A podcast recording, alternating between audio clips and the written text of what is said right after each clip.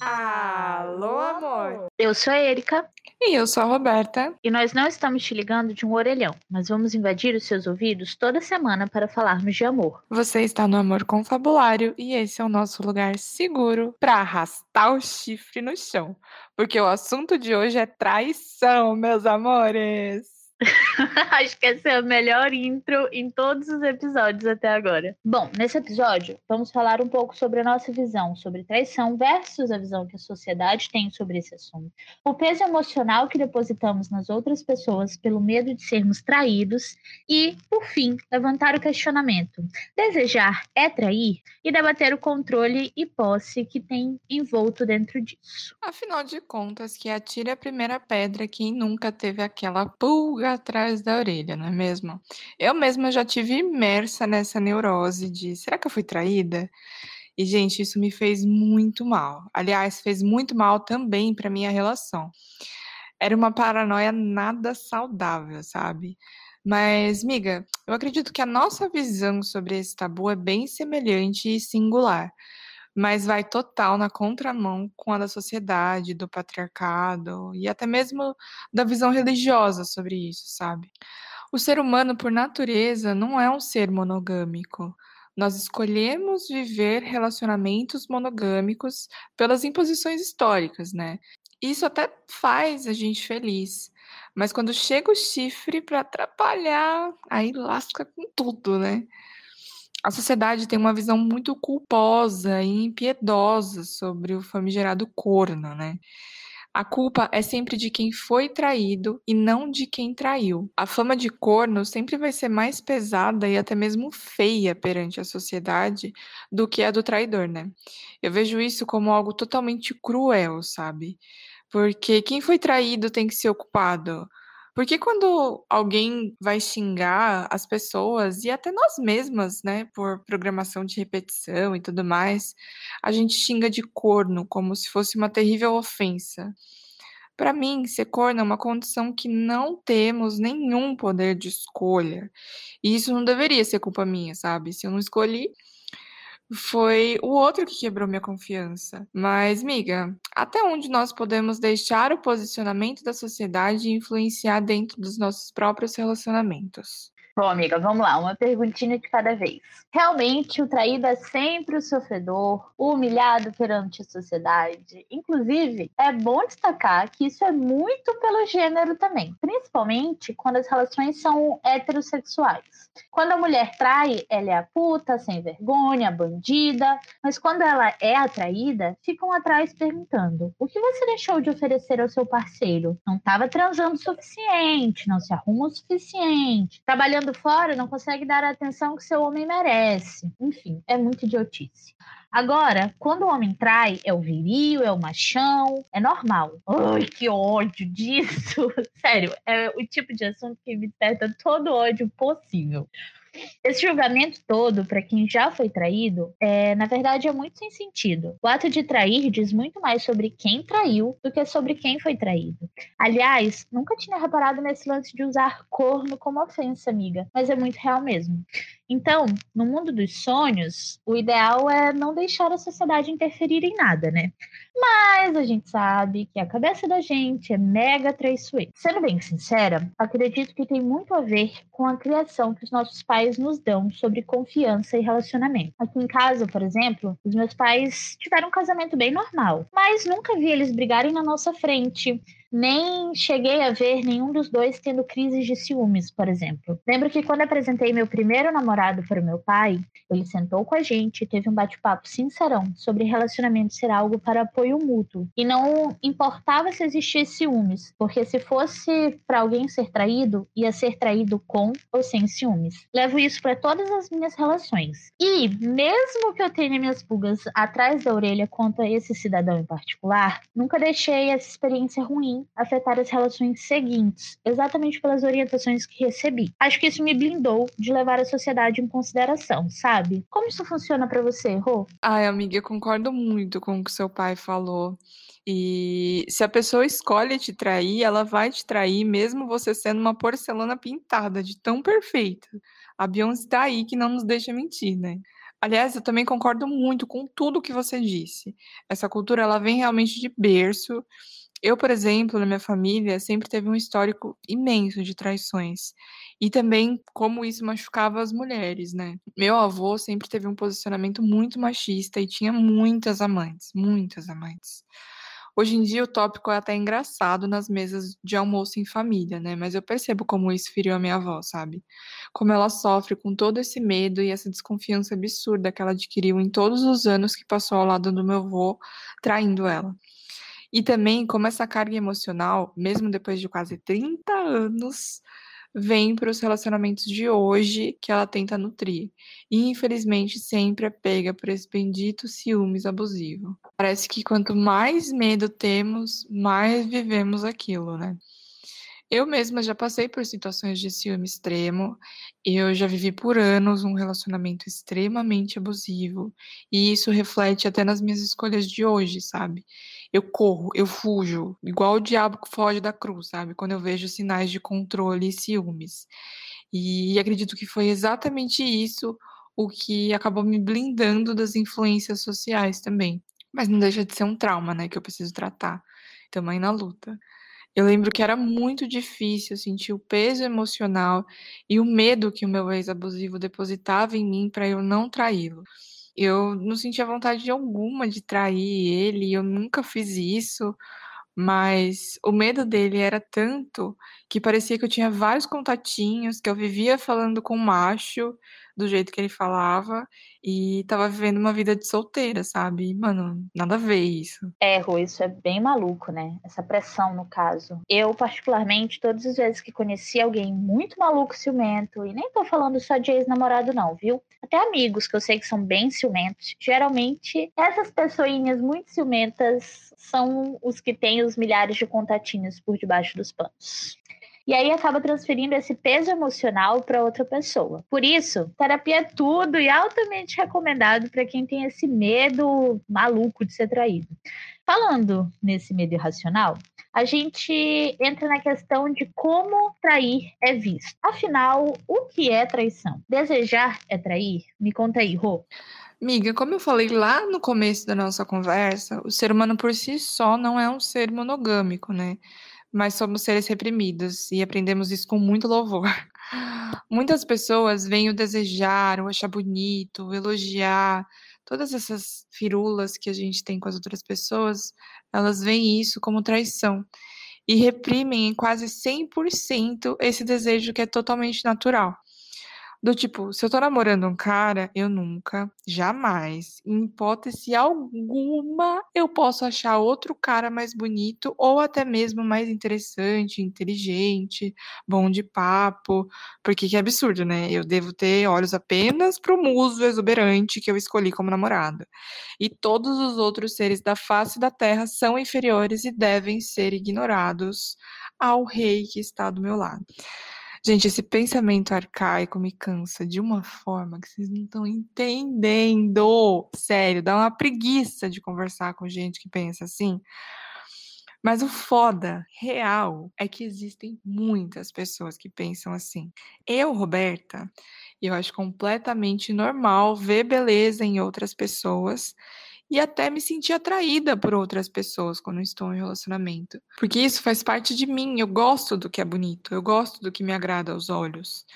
E o que vai sintetizar se isso é uma traição ou não é a minha atitude sobre esse desejo e sobre esse gostar, sabe? Isso tem a ver com todas as influências que a gente recebe desde sempre, né? Somos influenciados por comentários, por religião, enfim, diversas influências. A estar no controle, a saber todos os passos do outro, a não poder ser amigo do sexo oposto, etc, etc, etc. Ao mesmo passo que isso piorou depois da criação das redes sociais. Tem gente que acompanha tudo o que o outro curte, quem o outro segue, e ainda tem a cobrança excessiva para expor relacionamentos. Porque se não tiver mil fotos com declarações enormes, não ama, não quer que os outros saibam.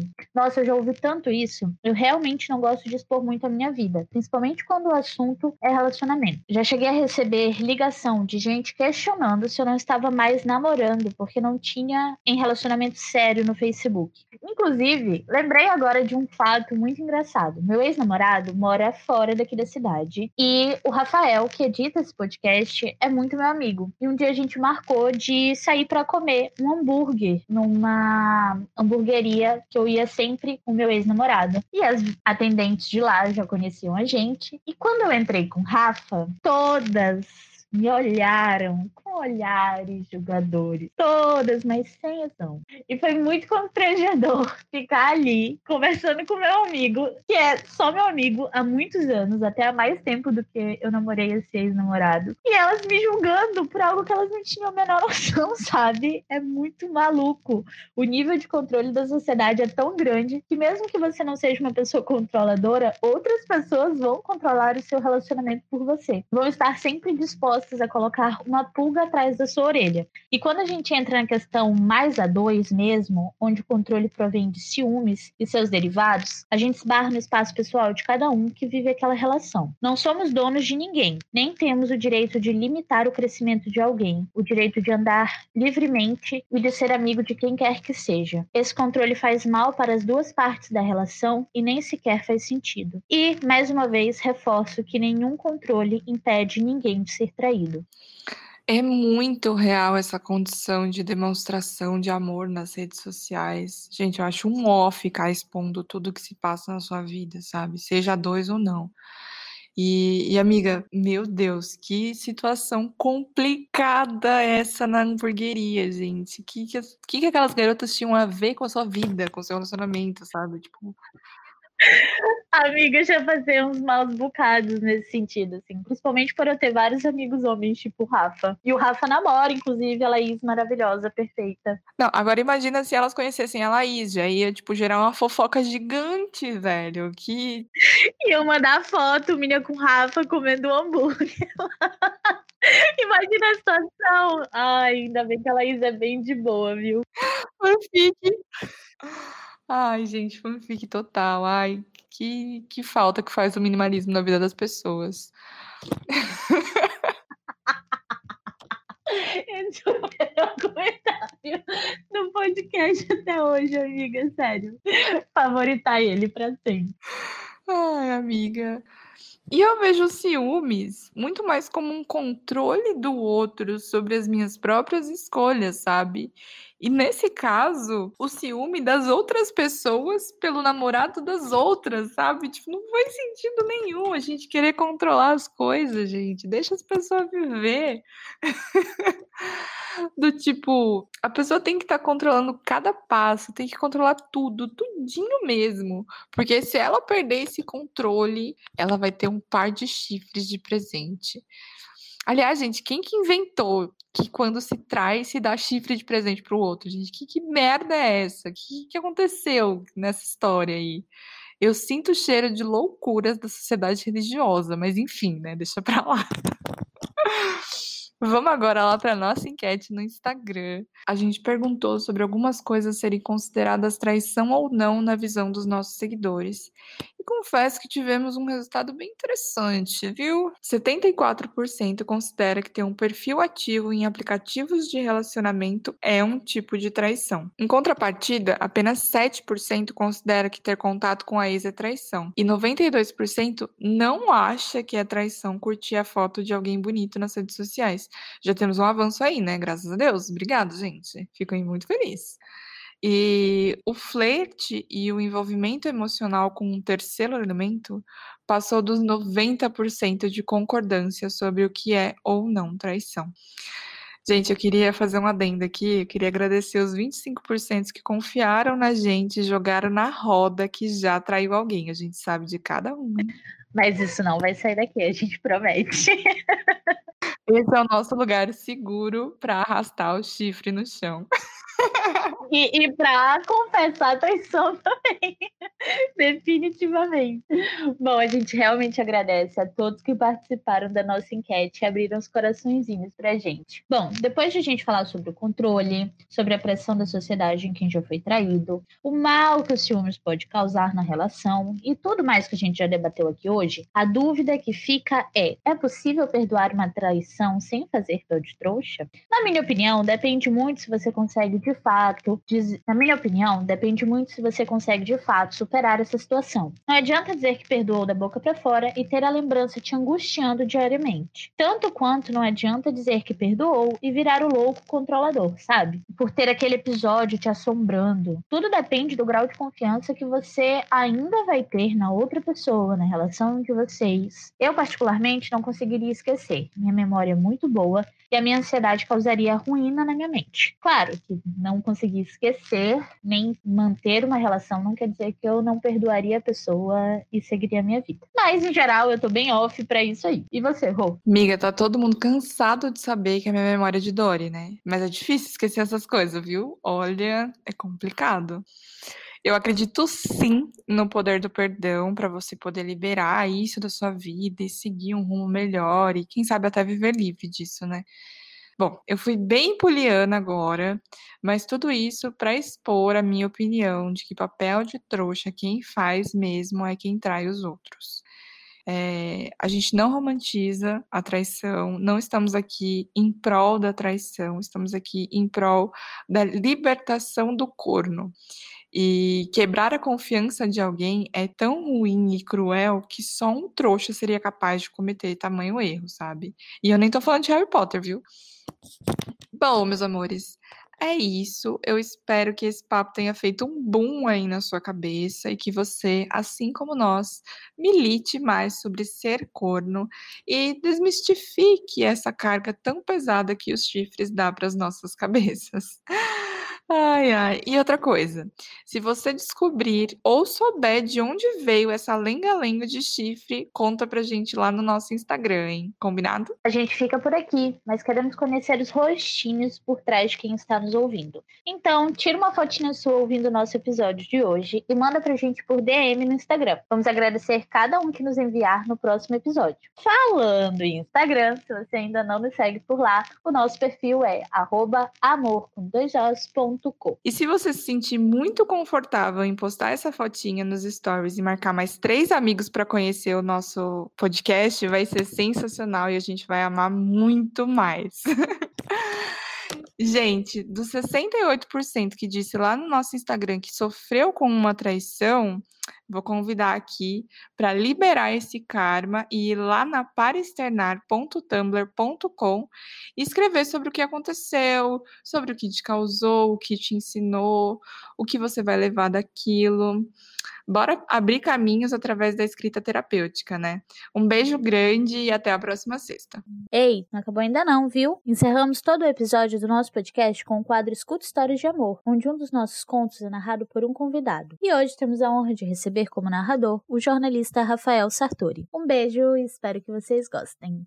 Não adianta fugir. Andressa era recém-chegada em Porto Velho quando encontrou um centro espírita para frequentar. Logo se candidatou para ser voluntária na pastoral da família. Iria todos os sábados, junto com outras pessoas, visitar famílias carentes e descobrir como poderiam ajudar. Desde a primeira reunião, enquanto estavam todos em uma roda, um rapaz em especial lhe chamou a atenção. Alto, barbado, sobrancelhas grossas e moldurando os olhos castanhos. Sentiu algo dentro de si mudar, mas não tinha certeza o que havia acontecido. Mas não custava arriscar, né? Correu para sentar ao lado dele. Diego logo notou o rosto da baiana. Não que fosse o primeiro rosto novo no local, pelo contrário, sempre tinha gente nova para conhecer, mas não conseguia explicar, caso lhe pedissem, algo naquela moça era diferente. Ela brilhava. Recém-chegada do Nordeste, ainda com aquele bronze na pele, tinha um sorrisão e uma energia que só os baianos conseguem ter. Não teve jeito. Algo dentro do seu corpo reagiu. Era o coração batendo mais forte pela moça, que só pelo canto do olho observava. No fim da reunião se apresentaram e conseguiram trocar uma ideia. Nada demais. Durante a conversa, descobriu que, assim como tantos outros migrantes, Andressa para a capital de Rondônia se mudou, pois em um concurso passou. O responsável pelos voluntários da pastoral formava trios novos toda semana. Por mais que seja difícil acreditar, Andressa e Diego sempre foram colocados no mesmo grupo voluntariamente. Estavam lado a lado, indo de casa em casa, não se importava quem fosse a terceira pessoa que o trio completasse. Este convívio proporcionou uma aproximação dos dois, tornaram-se amigos. Entre uma casa e outra que visitavam, sobretudo conversavam conversavam. Diego virou seu maior confidente. Ele não se decide, Diego, se quer ficar comigo de uma vez por todas. Olha, cuidado com esse tipo de homem, viu? Você não precisa passar por isso. Mas não era só ela que tinha seus rolos amorosos. Diego oficializou o romance com uma moça e juntos ficaram por tanto tempo que todos começaram a achar que iriam casar, inclusive Andressa. O único problema é que os dois pareciam goiabada com queijo, se completavam, viviam se olhando pelo canto dos olhos, se arrepiando quando seus corpos se esbarravam sem intenção. Em boa coisa aquilo não podia terminar.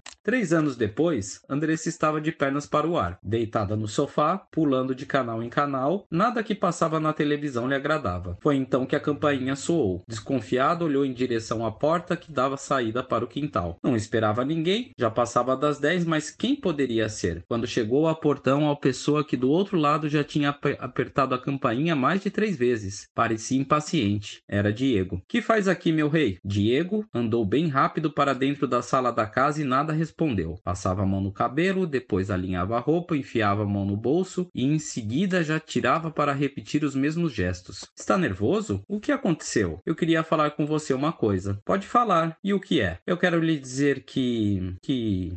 Que o que? Fale logo. Eu quero lhe dizer que eu te amo. Os olhos da moça pareciam querer pular das órbitas. Nem engolir em seco foi capaz, de tão pasma que ela ficou. Não, não ama não. Não quero saber de você. Não quero saber de você. Andressa correu para a porta da casa abrir. Abrindo passagem, começou a empurrar o moço, bem mais alto que ela, dire direto para o quintal. Saia daqui vá com a sua namorada. Não me ama não. Não pode. Mas não adiantava fugir. Já gostava dele. Sabia que gostava. Só não sabia sabia que era amor, porém fugiu. Deste homem correu com o como o diabo da cruz. Não importava o esforço que fizesse. Diego ia em sua casa toda semana. Conversavam um bem longe do outro para garantir que nada do jeito errado aconteceria. Desesperada, Andresa a ajuda da terapia procurou. Deitada num divã cinza, pálido e desbotado, a mulher desabafou sobre toda a agonia e os sufocos que vinha passando com Diego há meses, desde que ele se declarou. A psicóloga, como se fossem melhores amigas na adolescência, tratava de Andressa aconselhar. Você está certíssima. Ele não vai querer nada com você. Nada, me ouviu? Não vai largar a certa por você. Ai, meu Deus do céu. Ai, meu Deus do céu. A pobre ainda passou um ano inteiro fugindo dos braços de Diego como conseguia. Mas como diz na Bíblia, a carne é fraca. Numa tarde, enquanto tomava um café na casa da amiga, o rapaz ligou. Aonde você você está? Na casa da Vanessa. Estou indo aí e desligou. Este homem precisa